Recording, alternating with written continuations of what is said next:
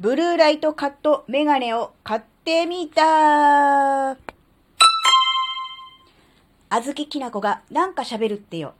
この番組は子供の頃から周りとの違いに違和感を持っていたあずきなが自分の生きづらさを解消するために日々考えていることをシェアする番組です。こんにちは、あずきなです。とね、あずきなは普段はメガネかコンタクトかどっちかをしています。まあ、併用してるわけですね。ですが、やっぱりね、うん、最近思うのが、やっぱりこう、なんだろうな、Kindle で、えー、出版するようになってから、えー、パソコンをね、えー、よく使うようになりました。それからやっぱり、うん、Kindle 本を読むのは、うん、スマホなので、スマホのね、えー、見ている時間も増えました。なので、そのまませいなのか、ちょっとね、目がね、疲れてくるなって思ったんですよ。で、パソコンもスマホも設定として、そのブルーライトカット、ちょっとこう、黄身がかかったような画面になってはいるんですが、それでもやっぱりこう、集中してしまうと瞬きが減っちゃう人らしくて、目がちょっと疲れるし、目が痛いなって思うことがあったので、えー、思い切ってこの度、ブルーライトカットのメガネを買いました。で、今まあ、つけてるわけですけれども、あの、それをつけたからといってすぐにこう目の疲れが軽減されるとか、そういうことは、なんだろう、劇的な変化、おーみたいな、その、なんていうの、メガネを、今までこう見えなかったからメガネをかけてよく見えるとかっていうレベルの、そういう変化は、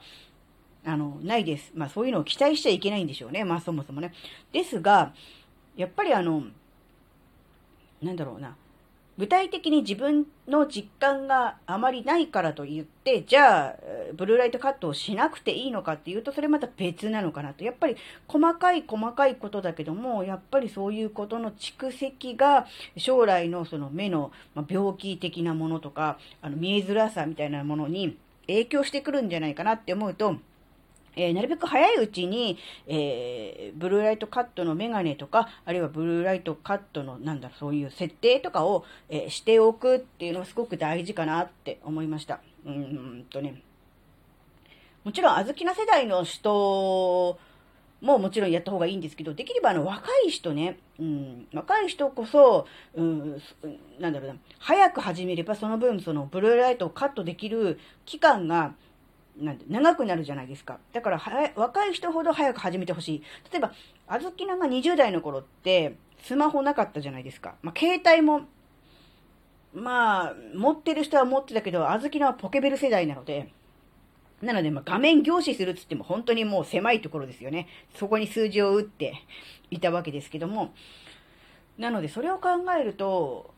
なんだろうな、そんなにこう、ブルーライトを今の若者ほどは浴びていなかった。で、まあ、パソコンもあったと思います。っていうか、ありました。で、当時のね、パソコンは画面のところにこう、フィルターみたいなのをね、こう、カバー、カバーみたいにかけてたと思うんですよね。どうでしたっけ？あの、昭和生まれの方多分、あーって思ってると思うんですよ。パソコンとかワープロの画面に、こう、なんかこう、アクリル、今で言うアクリル板みたいなものをカパッとこう乗せて、画面をこう、なんだろう、もうちょっと一段暗くするような、ちょっとグレーがかったような、そんなカバーみたいのをつけてた記憶があるんですけど、あの、会社でね。うん。なので、まあ当時は、あと今思い出したけど、全然違う話でごめんね。今思い出したから、思い出したから言うけど、あの、女性ね、女性は電磁波なんちゃらエプロンっていうエプロンをつけさせられてました。つけさせられてました。あずきなが使ってたのは、なんだろう、ピンクよりの、ああの、紫、ラベンダーっぽい感じのピンクの、あの、エプロンを首の下から膝ぐらいまで結構あの、あれですよ、あの、なんだ、あの、レントゲンとか撮るときに関係ないところを、ほら、ひ、ひ、浴びないようにこう、なんかこうするじゃないですか。